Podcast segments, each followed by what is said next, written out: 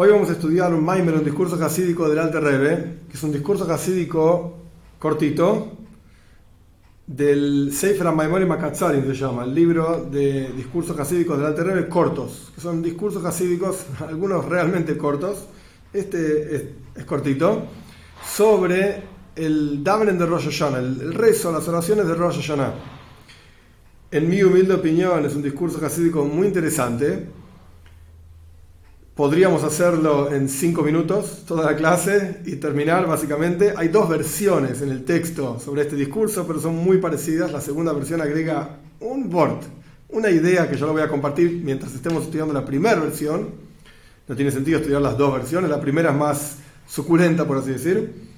Eh, pero la idea es, vamos a tratar de, más allá de, por supuesto, decir lo que dice el Maimer, el discurso, encontrarle cuál es el, cuál es el hidush, cuál es la novedad que el Alter está diciendo en este discurso. Por supuesto, esto no es más que mi humilde opinión, mi humilde forma de entenderlo. No quiere decir que esta es la única, ni que la correcta, ni nada por el estilo.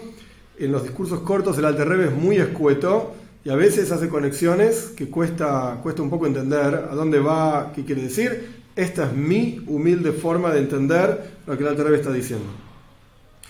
Este discurso está basado, como dijimos antes, en una parte del rezo en Rosh Hashanah, que es la fiesta que se nos viene ahora. Después de, tocar el shofar en la plegaria de Musaf, el shofar se toca básicamente dos veces durante Rosh Hashanah. Las costumbres, hay muchas costumbres al respecto, en Jabá tocamos tres veces, pero básicamente se toca dos veces. Una vez después de la lectura de la Torah y una vez durante el rezo de Musaf. Musaf significa adicional, son los rezos adicionales de cada fiesta. Shabes tiene su Musaf, y cada Yom Tev, Rosh Hashanah tiene su Musaf, Yom Kippur, etc., que en realidad es la plegaria principal de esa fiesta. Porque la plegaria de Shachris, de la mañana, digamos, es común a todas las fiestas. Es común a todos los días, ni siquiera fiesta. Pero hay una plegaria adicional que corresponde a Shabes, Yom Tev y Rosh Hashanah. Esa es la plegaria principal de ese día, que es el reemplazo de los corpones, las ofrendas que se traían en esos días especiales. Todos los días había ofrendas en el templo, por eso, así dice nuestros sabios en la Gemore, en el Talmud, todos los días rezamos una cantidad de veces, no importa los detalles, en reemplazo de esos corbanes, de esas ofrendas. Los días que había una ofrenda adicional, hay un rezo adicional. Bien, entre las cosas que decimos después de tocar el shofar en Musaf, es una frase que hay una canción clásica típica en Chabad, Hoy es el día del nacimiento del mundo, hoy es el día del din, del juicio y mishpat, justicia, juicio. Entonces le pedimos a Dios, im im kavadim, si somos hijos tuyos, si somos esclavos tuyos, im rachameinu si somos como hijos, entonces tener misericordia como un padre tiene misericordia por sus hijos. Y después termina la canción y si somos como esclavos, como sirvientes, nuestros ojos, por así decir, están eh, dependiendo de ti, observándote a ti, esperándote a ti.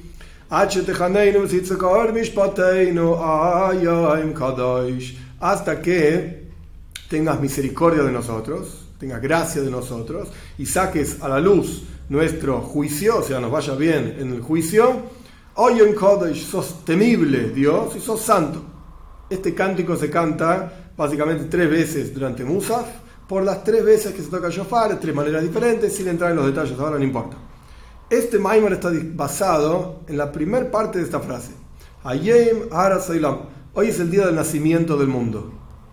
Esto es lo que decimos en el rezo. Bien, ¿qué significa eso? ¿Qué significa que en Rosh Hashanah nace algo? Paréntesis, interesante mencionar, hoy es el 25 de Kislev, eh, perdón, 25, se incluye de Hanukkah, el 25 de Elul, el 25 de Elul es el día del nacimiento del mundo, es el día en que Dios creó al mundo, ¿por qué? Porque Rosh Hashanah es el primero de Tishrei, es el día en que Dios crea al hombre, al ser humano sobre la tierra. Es el sexto día de la creación, quiere decir que si vamos para atrás, el mundo en realidad fue creado el 25 de Elul. Hoy es el 25 de Elul. Así que tenemos que entender, y hay montones de discursos hasídicos, pero son más largos. La idea de hoy es empezar y terminar el concepto como preparación para Rosh Hashanah. El, día del nacimiento del hombre entonces es, el primero de Tisho y el sexto día de la creación. El día de la creación del mundo es el 25 de Elul. Pero decimos en Rosh Hashanah, Hayem Hara Hoy es el, día en que nace el mundo. El mundo nació hace seis días atrás. ¿De qué estamos diciendo? El Terebe explica de la siguiente manera. Como dice el Talmud, ¿qué dice el Talmud en Soita? El Talmud dice, esta frase no está copiada directamente del Talmud, es parecido a lo que dice el Talmud que los frutos, Toldo y Sei, en las crónicas, la descendencia de los tzadikim, de los justos, son maisim toivim, son buenas acciones. Paréntesis, ¿dónde dice esto el Talmud y de qué está hablando el Talmud? Todo el detalle no viene al caso, pero un asunto nada más para entender. La Teira cuenta que cuando se encuentra una persona asesinada, perdida ahí en el camino, entonces tienen que salir los ancianos de una ciudad, se llama Egla Arufa, todo este proceso, una ternerita que le cortaban la cabeza, básicamente, le, golpeaban de atrás, le cortaban la cabeza. El punto es que había que hacer todo un proceso para expiar por la muerte de esta persona que se encontró asesinada en, el medio de la nada. Y esto es un proceso largo, el Talmud lo define claramente, ampliamente, etc. Y la Toira explica que en, dónde hay que hacer este proceso de, matar a la ternerita para expiar por el, asesinado, en un lugar en donde lo no va a ser plantado, no va a ser sembrado, nunca van a crecer frutos ahí. ¿Por qué? Porque así como no le dejaron crecer frutos a esta persona porque la mataron, entonces hacemos todo este proceso en un lugar en donde no crecen frutos.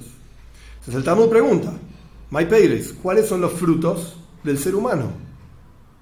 ¿Qué pasa si esta persona que asesinaron ya tenía hijos, ya hizo frutos? ¿qué quiere decir que no le dejaron hacer frutos? Más frutos, ya tiene frutos. Entonces el Talmud dice, my is mitzvahs. Mitzvot, estos son los frutos del ser humano. Mitzvot, no le dejaron a esta persona hacer mitzvot. Entonces, el, el trae este, esta idea del Talmud, qué significan los frutos de los tzadikim, y somos todos tzadikim al fin y al cabo, Ameskulam tzadikim, tu pueblo son todos santos todos puros, justos, etc. Buenas acciones. Ahora bien, un fruto es una tulda, es un descendiente, entre comillas, grandes comillas, tus hijos. ¿Cuáles son tus hijos? Tus buenas acciones. Esto es lo que desciende de la persona. acá estamos hablando a Yom Soilam. Hoy es el día del nacimiento del mundo. Que si vamos al tecnicismo más técnico, valga la redundancia de la palabra, es hoy se gestó Harayoin en hebreo es gestación. Ajá. Entonces hoy no estamos hablando de un nacimiento, estamos hablando de una gestación. Hoy se gestó el mundo, dice el cántico que cantábamos después de tocar el shofar. Entonces el Alter explica, ok, hay algo que nace de cada persona. ¿Qué es eso que nace de cada persona? Buenas acciones, como dice el Talmud, mitzvahs, perfecto. Pero si hay algo que nace, quiere decir que en algún momento se gestó. No existe un nacimiento sin gestado, sin gestación, perdón. O sea, el dice, antes del nacimiento tiene que haber una gestación.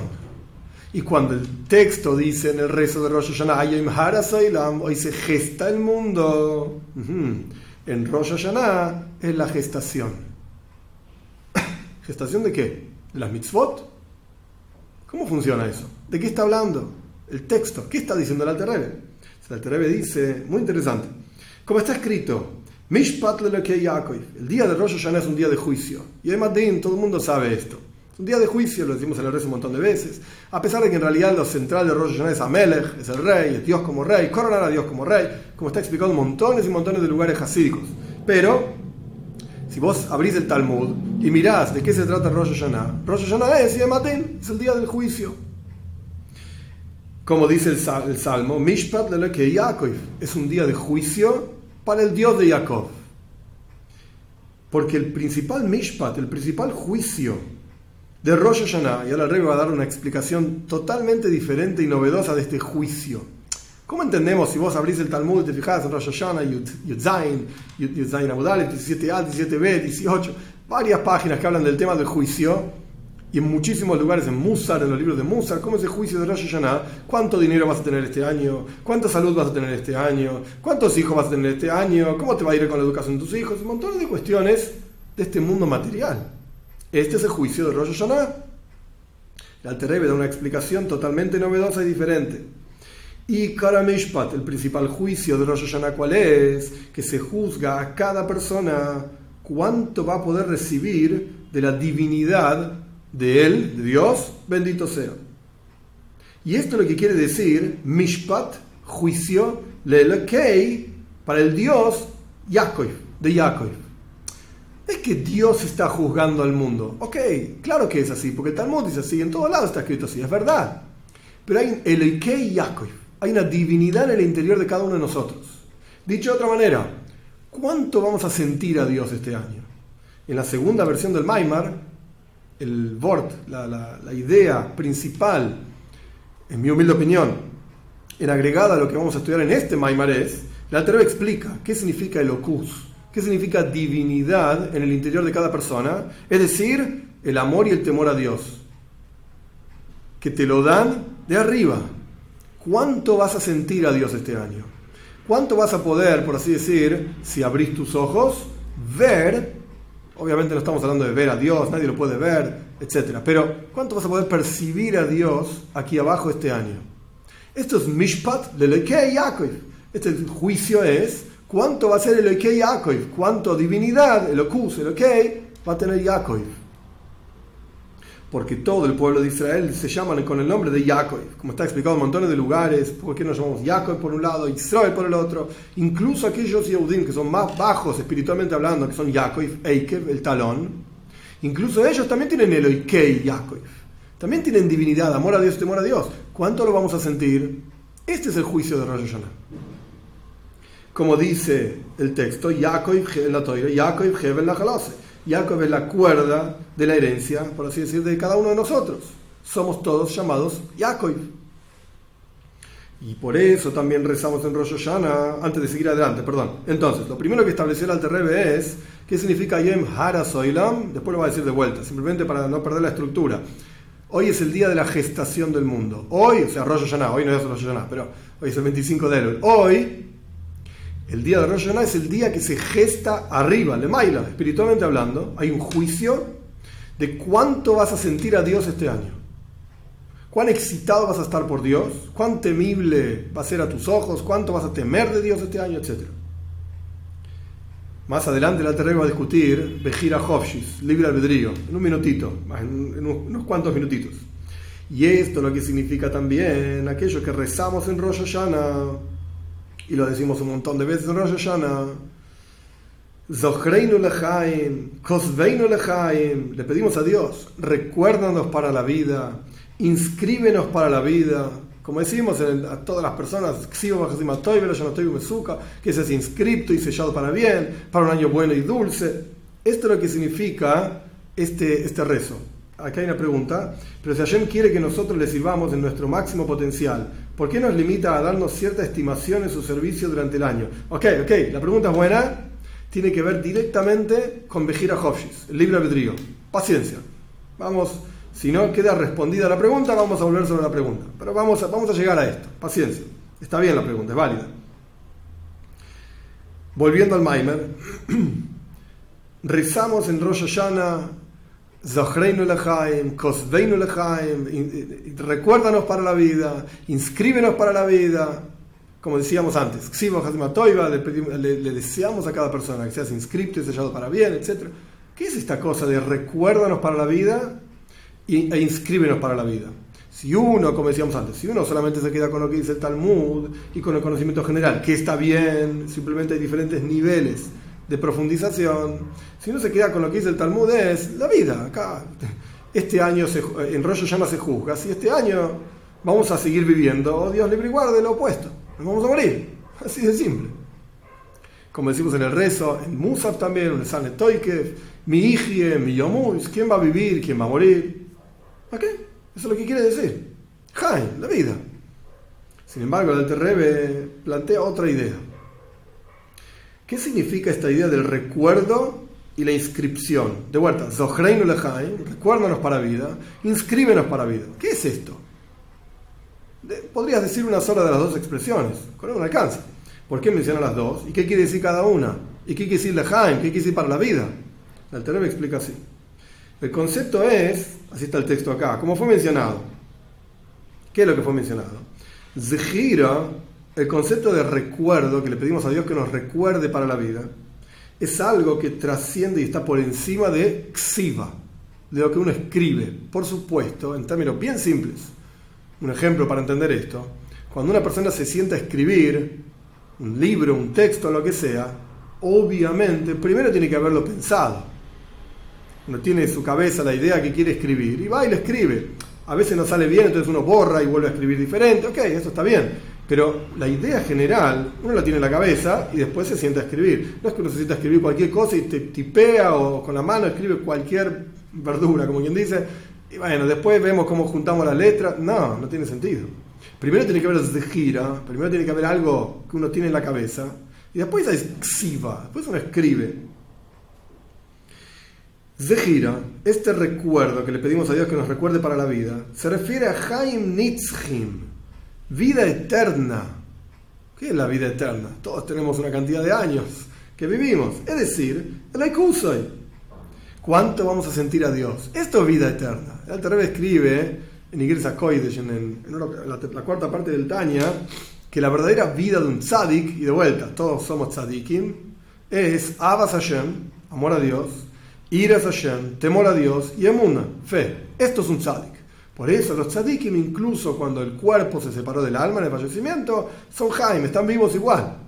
Porque lo esencial de la vida de ellos no es la vida material, sino la vida espiritual. Entonces, cuando le decimos a Dios, Zohreinu Lehaim, recuérdanos para la vida. ¿De qué vida estamos hablando? ¿Vida material? Sí, está bien, eso es lo que dice el Talmud. Ok. ¿Y qué hay por detrás de eso? Estamos pidiéndole a Dios que nos recuerde para vida, Hayus, ganas, entusiasmo y sentir la presencia de Dios. Esto es Haim, Haim Nitzchim, la vida eterna, por así en las palabras del Alter Y como dice en la Toira, ustedes están apegados a Dios. Si vos te apegas a Dios, estás vivo. la traducción del versículo es: están vivos todos hoy. Vida significa dveikus, apegado a Dios. ¿Qué es dveikus? ¿Qué significa apegarse a Dios? Significa amor a Dios, temor a Dios, emuna, fe, sentir la presencia de Dios en la vida de uno. En términos súper sencillos, disfrutar de Yiddishkeit, disfrutar del judaísmo. No es que sea un peso. Hoy veis, mira, hay que levantarse temprano para decir slichois. Hoy veis, hay que hacer davenel. Hoy veis, ahora no puedo comer esto, tengo que comer lo otro. Es un peso vivir así. Es una jaim, es una vida. Es una. Vida que significa apego a Dios, disfrutar de que estamos conectados a Él. Esto es Zohreinu Lahaim, recuérdanos para la vida, pero es algo espiritual. Por eso la segunda parte de la frase es Vekosveinu Lahaim, e inscríbenos para la vida. Más allá de la explicación clásica talmúdica, que es inscribirnos para que estemos vivos en el libro de los vivos, etcétera el Terebe dice esto se refiere a la vida material, Hay Haguf, la vida del cuerpo aquí abajo. Entonces, primero hay una zejira, hay un recuerdo, Dios determina en un juicio, como el Alter va a decir más adelante, de acuerdo a todas las acciones que pasaron durante el año pasado, determina en un juicio, arriba, espiritualmente hablando, cuánto vamos a sentirlo a Él, nosotros, en, nuestros corazones, por así decir. Primero en forma de gira, de recuerdo espiritual. Esta es la, medida, por así decir, de Abbas Hashem, Iras Hashem, amor a Dios, temor a Dios, inmuna, fe, que te toca para este año siguiente en base a las, acciones del año pasado. Esto por un lado. Y por el otro lado hay Kosvein que, que, que eso se, materializa aquí abajo. Es muy lindo todo lo que tengo arriba, como dicen nuestros sabios en el Talmud también. En Rosh Hashanah se determina cuánto la persona va a ganar este año en términos materiales, dinero, geld, money. Perfecto. Pero si vos no haces nada aquí abajo, no lo vas a recibir. Y esto es en respuesta a la pregunta que se planteó, está muy bien planteada. Dios determina, de acuerdo a lo que hicimos el año pasado, cómo nos va a ir en el año siguiente. Pero esto no significa que en la práctica concreta y física, material aquí abajo, como decir money, dinero, no significa que lo vamos a tener. ¿Por qué? Y porque tenés que trabajar. Dios te va a bendecir en todo lo que hagas. Y guía capeja aquí soy esforza tus manos porque vas a comer. Pero si te quedas sentado en casa sin hacer nada, a pesar de que Dios determinó que ese año vas a ganar X cantidad, no lo vas a tener, no se materializa. A menos que vos hagas lo que se dice en el clásico lenguaje como un cli, un recipiente, para que la bendición divina resida en ese recipiente de manera tal que tengas aquello que Dios determinó que tenías que tener ese año. Entonces, en respuesta a la pregunta, de vuelta, ¿por qué Dios estima nuestro máximo potencial? Bueno, porque el año pasado nos portamos kaj bekaj, de tal y cual manera. Y esto genera que el año que viene merecemos como por así decir, como recompensa después de un juicio, kaj bekaj, tanto te corresponde. Pero lo vas a tener en la práctica, bueno, eso depende de vos. Eso depende de vos. E igualmente está explicado en varios lugares, por ejemplo, los gastos, el respecto de términos económicos, los gastos de llaves, esto no entra dentro de la cuenta de Rosh los gastos de Yom no, entran, dentro de la cuenta de Rosh. Así se puede, digamos, eh, discutir, ir back and forth, ir y vuelta, cuánto, etcétera. Pero el punto es, Dios determina, de acuerdo a lo que hicimos, lo que, va lo que corresponde para el año que viene, y nuestro trabajo es que baje todo eso aquí abajo, que se materialice. Ahora bien, hasta acá, ok, suena todo bien. Los frutos de la persona son las mitzvahs. Perfecto y hay una gestación de esos frutos antes de que esos frutos en la práctica ocurran y el Hayus toda esa energía que, con la cual vamos a cumplir esas mitzvahs se gestó o se gesta en Rosh Hashanah y se materializa a lo largo del año. Perfecto. Pero parte de la pregunta también es dónde está nuestro libre albedrío, si vamos a trabajar o no vamos a trabajar. Pero al fin y al cabo Dios ya gestó todo esto que tenía que nacer, por así decir. Entonces, ¿dónde está, dónde entra en juego el libre albedrío? Y acá el Alterrebe tiene una cita clásica del Tanya, una cita de la Gemara que aparece en el Tanya también, del Talmud. Y en mi humilde opinión, el Alterrebe da una explicación diferente a la que aparece en, el Tanya, ahora voy a explicar, y diferente a la explicación clásica de Nigle de Toira, la parte revelada de la Toira. Vamos a la cita del Alterrebe primero y mi humilde forma de entenderlo. Dicho todo esto, Zehira es algo, recuerdo es algo espiritual, lo que se gesta en Rosh Hashanah, Ksiva, lo que se inscribe es algo material, lo que proyectamos y bajamos materialmente aquí abajo durante todo el resto del año, o sea, cuánto vamos a sentir a Dios. Aquí abajo, físico y material. Que la Neshoma lo vea a Dios, el alma lo vea a Dios, muy lindo, más del tobillo, estoy acá abajo, no estoy ahí arriba. Entonces, ¿cuánto va a bajar de todo eso? Y esto lo que significa, lo que dice el Talmud, cito y después explico, porque el Alter es muy escueto acá. El Talmud dice, Sadik y Rasha no dijo nada. Eso es lo que dice el Talmud. Es decir, el Alter da su explicación. ¿De qué está hablando el Talmud y de qué está hablando el Alter Hay un posuk en Ioy. Ioy es un libro muy difícil de estudiar, muy filosófico, muy complejo y ese versículo de Iob, que ahora lo cito, está interpretado en el Talmud. Y hay un problema con la interpretación talmúdica. Dentro del Talmud mismo hay un problema que los comentaristas del Talmud resuelven y el Alter Rebbe resuelve de otra manera. ¿Qué dice? Iob, Iob dice al Daitjo, le dice a Dios, por así decir. Según tu forma de ver las cosas, das, tú das, tu forma de comprender las cosas, Kiloi Ersho, si vos no querés, yo no puedo ser malvado, dice Ioy. Y no hay nadie que se salve de tus manos. ¿Qué está diciendo Ioy? El Talmud interpreta, en Baba Basra, el Talmud interpreta que Ioy quería exentuar a todo el mundo del juicio divino, diciendo, nosotros somos marionetas, no hay libre albedrío, no podemos elegir lo que queremos hacer. Vos, al Daitjo, según tu opinión, cada criatura es creada según lo que a vos te parece bien. Como dice Ioy, ahí en el Talmud explicado, y lo trae el Tanya en el Alter Rebbe, tzadikim, reshaim. Creaste, dice Ioy, tzadikim, justos, creaste malvados. ¿Qué querés de mí? Si yo soy una mala persona, Hasbe Shalom, Dios libre guarde, es porque vos lo, Dios, vos lo fijaste así. No me juzgues ahora. No me castigues por ser una mala persona, porque es tu culpa, no es la mía. Y si yo soy un tzadik, un justo, no hay ningún mérito en eso. ¿Qué, vas a decir? Ay, qué bueno, eh, yo, o tú, lo que sea, es un tzadik. ¿Qué tzadik? Vos me creaste un tzadik y no hay nada que pueda hacer. No me merezco ninguna alabanza por ser un tzadik y no me merezco ningún castigo por ser un raya. Esto es lo que dice Io en el Talmud. El Alter trae en el Tanya una pregunta contra esto de otro lugar en el Talmud, que los comentaristas también discuten esto. En otro lugar en el Talmud se cuenta que cuando se está gestando un, bebé, varón, una nena, lo que sea, hay un malach, hay un ángel que se llama Laila, se llama Noche, así se llama este malach, hay un ángel que le pregunta a Dios básicamente tres preguntas sobre este niño o niña, es lo mismo, que está siendo gestada. Las tres preguntas son, ¿va a ser Gibor e Halash? ¿Va a ser fuerte o débil? Pregunta número uno.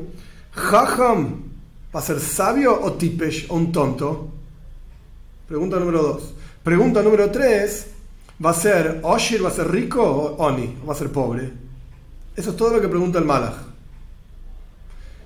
El Talmud mismo plantea que esto es lo que está citando el Alterrebe. Pero el Malach, el ángel no determina, no le pregunta a Dios, para que Dios determine, el ángel no determina nada, pero no le pregunta a Dios para que determine si este niño o niña va a ser un tzadik o un raya, un justo o un malvado. Esto, como dice el Talmud ahí en Nida, en otro lugar, estamos planteando una contradicción entre dos lugares en el Talmud, en un lugar en Baba Basra, en un lugar en Nida. Parece una clase de Talmud, pero esto es lo que está citando la Terrevi y si no lo explico no se va a entender. en Baba Basra, el Talmud dice en nombre de Ioiv que Dios Barazar Tzadikim Barazar Shoy. Creaste justos, creaste malvados. Entonces, no es culpa de nadie y no es alabanza de nadie. En otro lugar en el Talmud dice el texto que Dios no determina si esta persona va a ser un tzadik o un rayo, un justo o un malvado. Esto no es una pregunta de Malach. Y el Talmud termina diciendo, todo depende del cielo, excepto el temor al cielo. Si sos, una buena persona o no, depende de vos, no de Dios. Es una contradicción. Entonces, ¿cómo se, cómo se resuelve esta contradicción en la parte revelada de la Toira? Esto es un comentario del Maharsha. El Maharsha dice, muy simple, Ioiv por cuanto él quería justificarse a sí mismo y justificar a todo el resto del mundo, él opinaba que no hay libre albedrío. Pero esto no es la verdad, no es la realidad, no es la verdad de la milanesa, como quien dice. No. E incluso los compañeros de Ioif le contestan a él que está equivocado y que tenemos libre albedrío. Pero Ioif pensaba que no. Ok, entonces ya resolvimos el problema. Cuando el Talmud en Baba Basra dice que Ioy dice para Tzadikim, para creaste justos, creaste malvados. Esta es la opinión de Ioy. No quiere decir que el Talmud piensa así, no quiere decir que el judaísmo piensa así.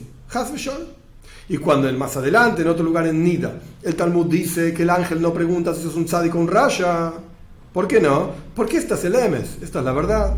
Akol Shomaim, todo está en manos del cielo, excepto el temor al cielo. Punto asunto resuelto y a otra cosa. El Alterrebe explica en el Tania diferente. Otro tipo de explicación, totalmente diferente. En dos lugares en el Tania, en tres en realidad. En el primer capítulo se plantea la pregunta y en otros dos lugares en el Tania aparece una respuesta, que están relacionadas. En el capítulo 14, cuando el Alterrebe está explicando al Beinoni, el hombre intermedio, el Alterrebe cita al Zoyar. y Zoyar ahí dice que en la práctica, sí señor, Dios crea neshomois, almas de tzadikim. Hay personas que en potencial pueden ser tzadikim. Su alma es el alma de tzadikim. Dios lo creó de esa manera. Entonces, cuando el Talmud en Baba Basra dice que Ioy dice, Barasa tzadikim, creaste justos, es verdad lo que dice Ioy. De vuelta, para plantear la diferencia, para que nadie se confunda, la explicación talmúdica es que Ioy está equivocado. Chao, sacarlo de acá. Es lo que él opina. No es así, la verdad. La verdad es como dice el Talmud en Nida, que a de Shomayim, Shomayim. Todo está en manos del cielo, excepto el temor al cielo. El Alterrebe trae el Zoyar diciendo: No, no, pará, Iob no está tan equivocado. No, no, no, no, no lo podemos descartar. Iob tiene razón. Barasa tzadikim. Dios crea gente que son tzadikim. ¿Sí? Y el Zayar habla de diferentes personajes. Tzadikim, Kiboirim, no recuerdo todos ahora. Justos, eh, fuertes, poderosos. Hasidim, piadosos. Hay neshomes, hay almas que tienen estas cualidades innatas. Dios los creó así. Bien, en el capítulo 27, el Alter Rebbe trae de vuelta esta frase, pero analiza la segunda parte de la frase. Barazo Reshoim. Creaste malvados. En el capítulo 14, el Alter Rebbe solamente se detiene en la primera parte de la frase. Barazo Tzadikim, de Ios. Creaste justos. Listo. Hay almas de justos. En el capítulo 27 el Alter Rebbe discute la segunda parte de la frase, para, frase perdón, para hacer Reshoim, creaste malvados. ¿Y qué dice el Alter Rebbe? No Reshoim mamesh, no malvados literalmente. No vengas a pensar, no pienses que Dios determina las acciones del ser humano y somos todos marionetas. No. Dios crea Beinanim, personas intermedias con un potencial enorme, la posibilidad de portarse casi como un tzadik o por lo menos portarse como un tzadik en pensamiento, palabra y acción. En esto está construido, en esto está construido todo el Tania, no importa ahora nuestra clase de Tania. Pero las personas podemos ser intermedios, ser casi como tzadikim. Y ay, Dios dice que nos creó como malvados, que nos ocurren las mismas cosas que les ocurren a los malvados. Esta es la explicación que da el Alter en el capítulo 27. Es decir, ¿tenemos pensamientos negativos? Sí, claro. ¿Se nos ocurre decir cosas que no están bien? Sí, claro. ¿Se nos ocurre hacer, hacer cosas que no están bien? Machshava, Dibur y pensamiento, palabra y acción. ¿Se nos ocurre hacer cosas que no están bien? Sí, claro. Igual que al Raya, igual que al malvado. Pero uno que tiene el potencial de ser un Beinon y un hombre intermedio puede no pensar en esa cosa negativa, no decir esa cosa que no corresponde y no hacer esa cosa que no corresponde según la voluntad de Dios. Esta es la explicación del Alter Rebbe surge, según la explicación de Tania, del Alter en otro lugar, no en este discurso, que Tzadikim y, Reshaim son dos personajes diferentes. Tzadikim son las almas de los Tzadikim y Reshaim son las almas del resto, somos todos la popular, digamos, que podemos ser Beinonim y nos pasan cosas como a los Reshaim, malvados, etc. En mi humilde opinión, el Alter no lo dice así claramente, pero esto es mi forma de entender este Maimer que estamos estudiando. Acá el Alter da otra explicación. Diferente. ¿Qué dice el Alter acá? De vuelta, volvamos al Maimer. En el Maimer habíamos dicho que hay Zehira y hay Ksiva. Hay como Dios nos recuerda y como Dios nos inscribe. Como Dios nos recuerda, es ese juicio que hay de cuánto vamos a sentir a Dios este año. Esa es una cosa, gira, algo espiritual, abstracto. Y después está Ksiva, como somos inscriptos, no como somos recordados, sino como somos inscriptos. Eso es Haye Aguf, la vida material aquí abajo, realmente te va a latir más el corazón por Dios, en tanto en, términos de amor a Dios como en términos de temor a Dios, o no. Acá abajo, va.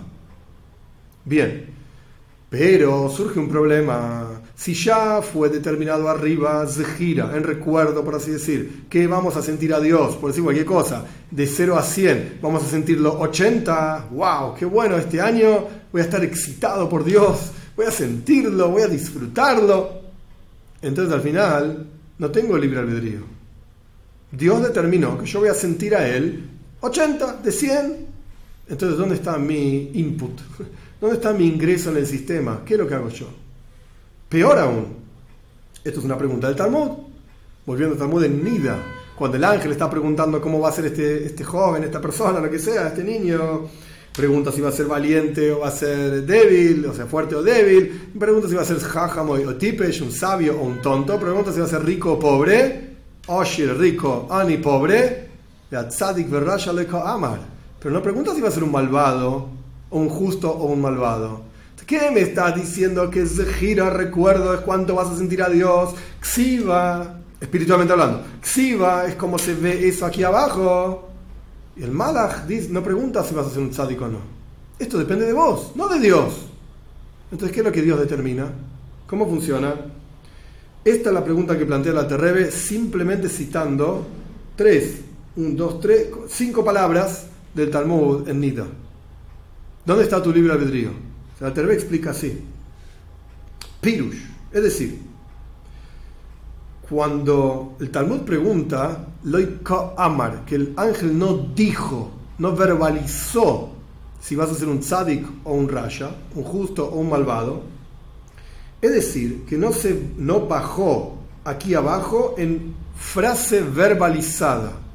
No se decreta, no hay un decreto divino que aquí abajo, físicamente hablando, vayas a sentir a Dios tanto cuanto se determinó espiritualmente hablando en Zejira. No hay un decreto, una frase divina, decreto. No. ¿Por qué no hay decreto divino de cuánto vas a sentir a Dios aquí abajo, materializado, como quien habla, la diferencia entre pensamiento y habla, es que el pensamiento está en el interior de la persona, no sale para afuera, nadie lo sabe. El habla genera, digamos, en las demás personas algo. Si yo explico un concepto intelectual, pues esto genera una idea en la cabeza de la otra persona. Si yo digo te quiero, esto genera un sentimiento en el corazón de la persona y así sucesivamente. Y el rey manda su, todo su país, su posuk, un versículo, con la palabra. Entonces genera órdenes a través de la palabra. Amira entonces, en las palabras del Alter acá, Amira, frase, si Dios dijese, entre comillas, digo todo esto, Dios no tiene boca, etc. Pero si Dios dijese que nosotros tenemos que sentir a Dios tanto este año, en base a nuestras acciones del año pasado, entonces estaríamos forzados. No habría posibilidad de no sentirlo, no habría posibilidad de elegir nada. Pero de vuelta, las palabras del Talmud, Sadik Berraya, Loiko Omar, el, el malaj, el ángel, no dijo si vas a ser un justo o un malvado. ¿Por qué no lo dice? Para que quede libre albedrío en el ser humano, para que nosotros podamos elegir qué vamos a hacer de nuestra vida. Pero eso es xiva, eso es el scripto, amira, frase. Pero arriba, en forma de gira, de recuerdo, ahí sí hay. Ahí sí hay un decreto, ahí sí hay un juicio, ahí sí hay una determinación divina de cuánto vamos a sentir. Entonces, ¿cómo responde el Alter Rebbe, en mi humilde opinión, diferente en este Maimer de lo que responde en, el, en Tania y de lo que se responde en la parte revelada de la Torah en Nigle? La parte revelada, yo está equivocado, a otra cosa. En el Tania estaban hablando de dos personas diferentes en un lugar se está hablando de un tzadik y Dios determina que tal persona va a ser un tzadik, listo, no tiene libre albedrío, hasta cierto punto. Es una discusión para otro momento si el tzadik tiene o no libre albedrío, es otra cuestión. Y acá el Alter está diciendo, en una misma persona está el tzadik y el raya. Es una sola persona. No es que está el tzadik por un lado, el raya por el otro, no, es una sola persona. Le mailo arriba, espiritualmente hablando, Dios determina que vas a ser, entre comillas, digo, un tzadik. O sea, vas a sentir a Dios este año. Tanto te corresponde. X, de acuerdo a tus acciones del año pasado. ¿Ok? Pero te corresponde algo de Gilu y, Elocus, una revelación divina. En las palabras del Alter en la segunda versión, Abasoy, Irosoy, amor a Dios, temor a Dios, ¿lo vas a sentir? Sí, pero en forma de gira, arriba, tzadik. Pero aquí abajo, en el mundo material, físico, entre comillas, Raya, en el mundo material, en el cuerpo, Loiko Omar, ahí no hay un decreto.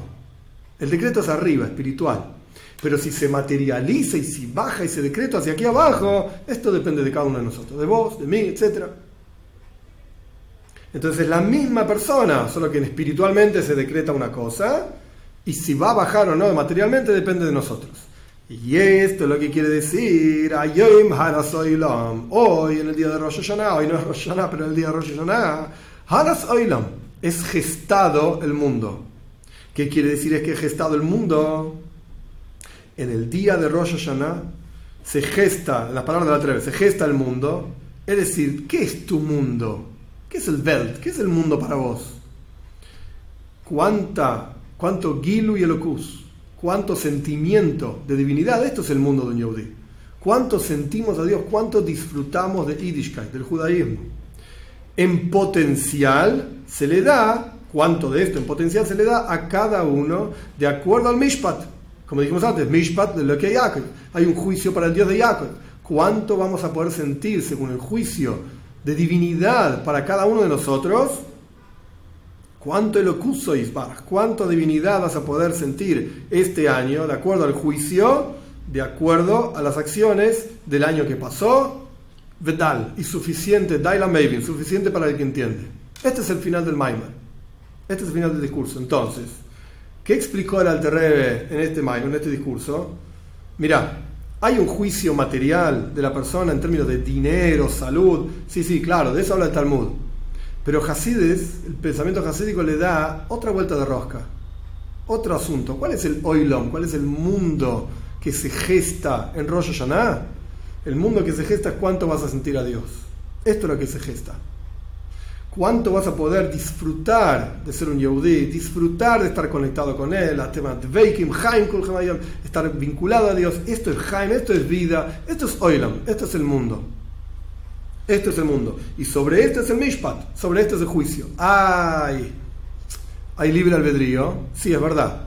Hay un decreto espiritual, Zehira, Zohreinu Lehaim, recuérdanos para la vida. Hay un decreto espiritual, pero en términos materiales, no hay amira, no hay decreto.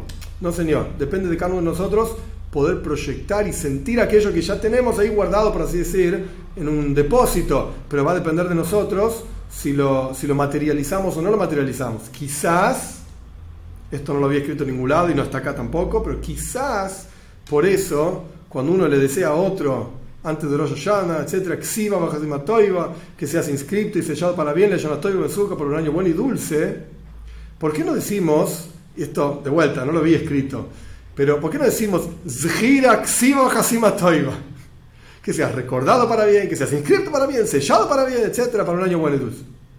Porque es gira en realidad el recuerdo, como dice en este discurso de la Teresa. Esto es algo que depende de lo que vos hiciste el año pasado. Y Dios va a determinar, y por supuesto, que Dios es misericordioso, Dios es bueno, y siempre nos da. Con todo el que da, da con un buen ojo, y Dios quiere que nosotros lo sintamos y lo percibamos, y pero esto es espiritual. Cuando le decíamos al otro, Xivo, Abajasimo, ni que hablar, que seas inscripto y sellado, el sello es más fuerte todavía que la inscripción. Que seas inscripto significa, hey, despertate, revid, Yehudi, despertate, y trabajar para poder materializar y sentir acá abajo todo aquello que está ya determinado en el recuerdo, por así decir, de acuerdo al juicio de Rosh Hashanah. No, que seas inscripta, que seamos inscriptos, sellados para bien, para un año bueno y dulce.